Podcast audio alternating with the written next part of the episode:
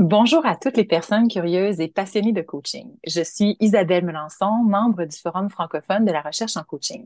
Aujourd'hui, Stéphane Coulier nous présente un article de David Clutterbuck publié en 2010 dans la revue scientifique Coaching and International Journal of Theory, Research and Practice.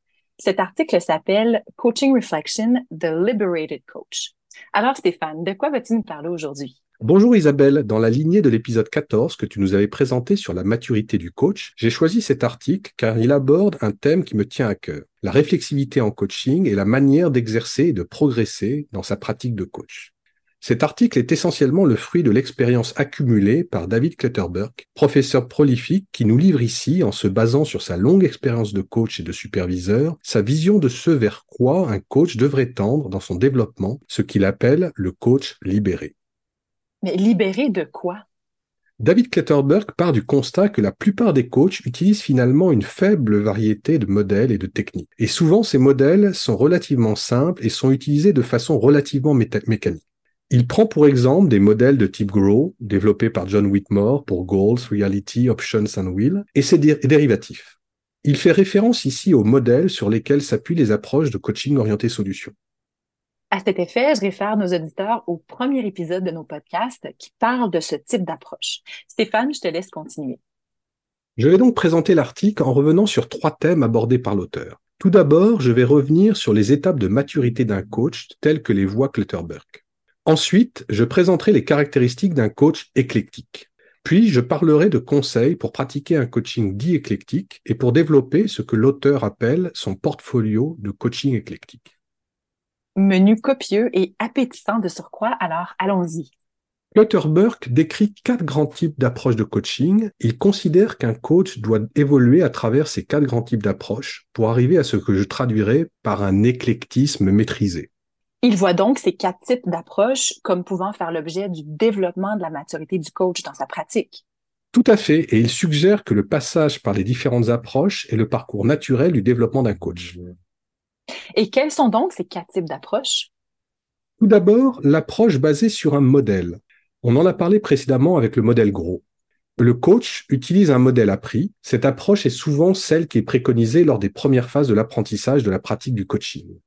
Ensuite, Clutterberg parle des approches basées sur le processus. Par exemple, le coaching orienté solution. Par processus, il faut entendre un ensemble structuré de techniques et de modèles permettant une suite d'activités cohérentes et permettant de tendre vers un but commun. Malgré le fait que l'article a été écrit en 2010, il est amusant de remarquer que Clutterberg nous alerte sur le fait que ce type de coaching pourrait se faire par une machine et de façon sûrement plus efficace qu'avec des humains, car pouvant s'extraire des distractions inhérentes aux relations interpersonnelles amusant en effet. Nous sommes en plein dans ces questionnements aujourd'hui avec l'arrivée de l'intelligence artificielle dans nos métiers. Oui, et ce n'est que le début. Concernant l'approche basée sur un processus, Clutterberg précise qu'elles peuvent être efficaces, mais seulement si le client souhaite s'engager dans ce type de processus et dans certaines circonstances sur certains sujets. Évidemment, ce type d'approche peut être assurant pour un coach. Suivre un processus, c'est donner de la crédibilité à son approche et ainsi contribuer à sa légitimité. Nous touchons ici au sujet de l'identité professionnelle et dans ce cadre, le coach peut être tenté de recourir à un processus, même si celui-ci n'est pas ce dont a réellement besoin son coaché. Je réponds à mon besoin de coach avant de répondre à celui de mon coaché. Oui, on peut le dire comme ça. Parlons maintenant du troisième type d'approche de coaching, l'approche basée sur un cadre théorique spécifique. Selon Clutterberg, cette approche repose sur une variété de techniques répondant à une philosophie particulière. Par exemple, la psychologie cognitivo-comportementaliste, la psychologie positive, le Gelstat ou encore la PNL. Le risque pour le coach est alors d'être tellement enthousiaste par rapport à cette philosophie, qui correspond généralement à une certaine vision du monde, qu'il peut devenir un aficionado et développer une forme de rigidité de pensée qui peut le conduire à un certain zèle déconnecté du véritable besoin du coaché. Intéressant en effet, se laisser enfermer dans sa propre vision du monde. Qu'en est-il alors du quatrième type d'approche qui, j'imagine, est l'approche éclectique? Pour Clutterberg, passer à l'approche éclectique nécessite un changement de paradigme de la part du coach. Les modèles, processus et cadres théoriques ne doivent plus conduire la discussion de coaching, mais à l'inverse, cette discussion doit conduire à la sélection d'outils et de techniques appropriés. Pour lui, la maîtrise de l'éclectisme est un indicateur de la maturité d'un coach, de sa manière de penser et de se comporter. Tout un défi. Oui, Clutterberg définit l'éclectisme maîtrisé comme une capacité à aborder le coaching de façon sensible, intelligente et globale, en choisissant les outils et les techniques qui répondent aux besoins spécifiques du coaché à un moment donné dans une situation particulière. Pour ce faire, la discussion de coaching doit tout d'abord permettre de récolter les indices qui permettront au coach de faire ce choix, puis d'expérimenter et tester avec son coaché ses hypothèses. Il faut donc connaître un grand nombre d'outils, approches, modèles et techniques pour pouvoir maîtriser l'éclectisme. Oui, mais Clutterberg fait la différence entre collectionner les savoirs comme une pie collectionnerait une multitude d'objets brillants, juste pour le plaisir de posséder des objets brillants, sans que ceux-ci s'inscrivent dans une raison bien précise, et l'accumulation de savoirs maîtrisés. Donc, ça revient à un sujet que tu avais abordé dans le podcast 16 sur les valeurs en coaching. Moins accumuler de savoir, mais mieux les maîtriser. Oui, d'ailleurs, Clutterberg insiste sur le besoin de bien comprendre l'origine, l'histoire et la philosophie sous-jacente d'une technique, d'un outil ou d'un modèle. Il remarque d'ailleurs que les vrais coachs éclectiques pratiquent un apprentissage réflexif sur leurs outils, méthodes, techniques, afin de bien comprendre comment ceux-ci s'inscrivent dans leur propre philosophie de coach. Avant de s'approprier un nouveau savoir, ils sont également très soucieux de questionner l'intérêt de celui-ci pour leurs clients. Ils pratiquent la supervision pour également remettre en question leur philosophie, approche et technique. Enfin, les vrais coachs éclectiques se distinguent par le développement d'une philosophie personnelle et évolutive de leur pratique de coach, plutôt qu'une philosophie prête à consommer qui leur aurait été enseignée. Si je comprends bien, Stéphane, cet éclectisme maîtrisé voudrait que le coach ait pu s'extraire de ses savoirs pour être suffisamment apaisé dans la pratique de son coaching. Oui, un savoir accumulé important, digéré et qui s'efface dans sa pratique et s'utilise inconsciemment. Nous sommes ici très alignés avec les travaux de Sean sur le praticien réflexif. Tout à fait. Parle-nous maintenant des conseils de l'auteur pour bien pratiquer un coaching éclectique maîtrisé. Tout d'abord, Clutterberg considère qu'une question préalable avant de démarrer une relation de coaching est de savoir si, aussi bien le coach que le coaché sont prêts pour ce coaching. Qu'est-ce qui va permettre au coach d'être prêt pour la rencontre?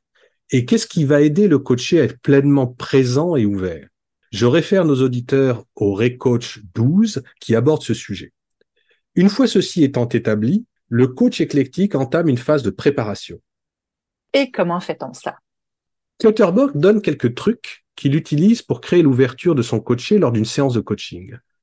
Par exemple, demander au coaché ce qui l'a fait rire dans la semaine, ce qu'il a aimé, ce dont il est fier, ou débuter une séance par un exercice de relaxation permettant au coaché d'abaisser son stress et se connecter à lui-même.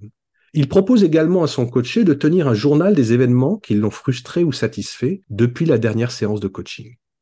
Chaque coach a ses trucs, techniques, mais ce sur quoi Clutterberg insiste est de ne pas partir directement dans la conversation de coaching sans donner l'espace au client de partager des réflexions qu'il a eues depuis la dernière séance. Une phase qui, selon Clutterberg, est souvent sous-exploitée. Et après ce rappel de bonnes pratiques concernant la phase préparatoire, qui somme toute est assez classique, que propose Clutterberg? ce qu'il appelle l'étape de compréhension qui consiste à construire une compréhension commune du sujet de coaching, sans forcément s'obliger à avoir un objectif. Clutterberg explique que la cristallisation de l'objectif peut suivre un parcours plus ou moins tortueux et fastidieux. D'un sentiment initial que quelque chose ne va pas, à la formulation d'une question mal définie, pouvant conduire à des questions plus précises qui finalement peuvent conduire à l'expression d'une volonté enthousiaste du coaché de réaliser quelque chose et de se transformer. Le coach éclectique passe donc suffisamment de temps pour bien comprendre la vision du monde de son coaché, ses motivations, ses valeurs, le contexte dans lequel il évolue. Ceci lui permet de mieux déterminer le type de coaching dont a besoin le coaché, mais également de bien appréhender où se trouve le coaché par rapport aux questions qu'il se pose. Quel est son niveau de réflexion sur le sujet? Et ensuite, que fait le coach éclectique dit libéré? Il peut commencer à s'intéresser à la recherche de solutions. Clutterberg souligne que plus l'étape de compréhension est creusée et profonde, plus la phase de recherche de solutions est facile. Ici, Clutterberg propose des façons d'aborder cette étape qui peuvent paraître relativement classiques. Identifier le champ des solutions possibles, sans filtre, définir les critères à prendre en compte dans l'évaluation de ces solutions potentielles, les classer. Il propose également une technique que j'ai trouvée intéressante, faire la liste des solutions qui n'ont pas marché dans le passé et réfléchir à ce qui pourrait être fait de différent pour qu'elles fonctionnent aujourd'hui. Et quoi d'autre dans les conseils de Clutterbuck? Finalement, le coach libéré prend le temps de la réflexion pour réfléchir sur la session de coaching. Clutterbuck propose de poser sa réflexion autour de quatre questions. Quel sujet a-t-on abordé? Quelles idées ont été exposées? Qu'a-t-on appris? Que va-t-on faire à partir de ce coaching? Et j'imagine que ces questions peuvent être posées au coaché, au coach, de façon séparée ou ensemble. Oui, tout à fait. Les modalités de cette réflexion postérieure à la session de coaching sont à définir par le coach. Intéressant tout ça. Mais finalement, le coaching éclectique ressemble à un processus de coaching en quatre étapes. Préparation, compréhension, solution et réflexion. Si on voulait être critique, on pourrait dire ça. Mais au-delà des étapes, Clutterberg présente des principes généraux d'exercice d'un coaching libéré. Très bien. Et Stéphane, as-tu autre chose à ajouter sur cet article? Oui, Clutterberg fournit quelques conseils pour développer son portfolio de coach éclectique. Comme je les ai trouvés intéressants, je souhaite les partager à nos auditeurs. Le premier conseil, c'est s'exposer à différentes philosophies et perspectives sur le coaching. Le deuxième conseil, c'est d'essayer fréquemment de nouvelles idées dans sa pratique. Troisième conseil, développer une réflexion sur sa pratique, que ce soit seul ou avec d'autres coachs. Et enfin, quatrième conseil, s'interroger honnêtement sur ses propres motivations à apprendre certaines choses plutôt que d'autres. Intéressant en effet. En guise de conclusion, j'aimerais te demander ce que tu retiens de cet article. En fait, en lisant cet article, j'ai identifié trois défis particuliers concernant ma pratique de coach et que je souhaite partager à nos auditeurs. Le premier concerne le besoin d'aller en profondeur en ce qui concerne les approches, modèles, techniques, outils que nous souhaitons utiliser, mais en même temps diversifier ces mêmes approches, modèles, techniques et outils.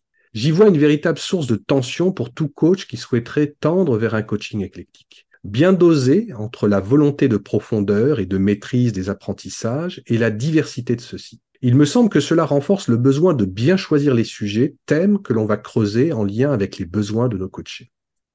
C'est un défi, mais c'est aussi la beauté de l'activité de coaching, des possibilités d'apprentissage et de développement sans fin. En effet.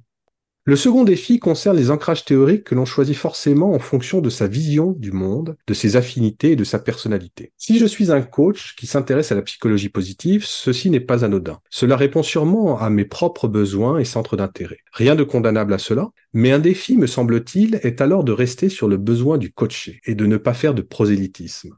Pour ce faire, il me semble utile de toujours prendre ses propres intérêts, ses modèles, comme des simples hypothèses de travail qui peuvent, dans certaines circonstances, être utiles, mais qui doivent être remises en question avec humilité et souplesse. Toujours ce thème de l'humilité qui te tient tant à cœur. Oui, tu as raison. Enfin, le troisième défi concerne la place des routines dans le coaching. Comment sortir de ses propres routines de travail et ainsi éviter une sorte de coaching mécanique tout en s'appuyant sur des pratiques efficaces? Qu'il serait inutile de changer pour le seul plaisir de changer. Une fois encore, le coaché et son besoin doivent être les éléments principaux qui guident les actions du coach libéré. Merci Stéphane pour ce partage de ta lecture de cet article de David Clutterbuck. Pour les auditeurs qui veulent se référer directement au texte présenté aujourd'hui, vous trouverez la référence complète dans la description du podcast. À bientôt pour notre prochain rendez-vous mensuel.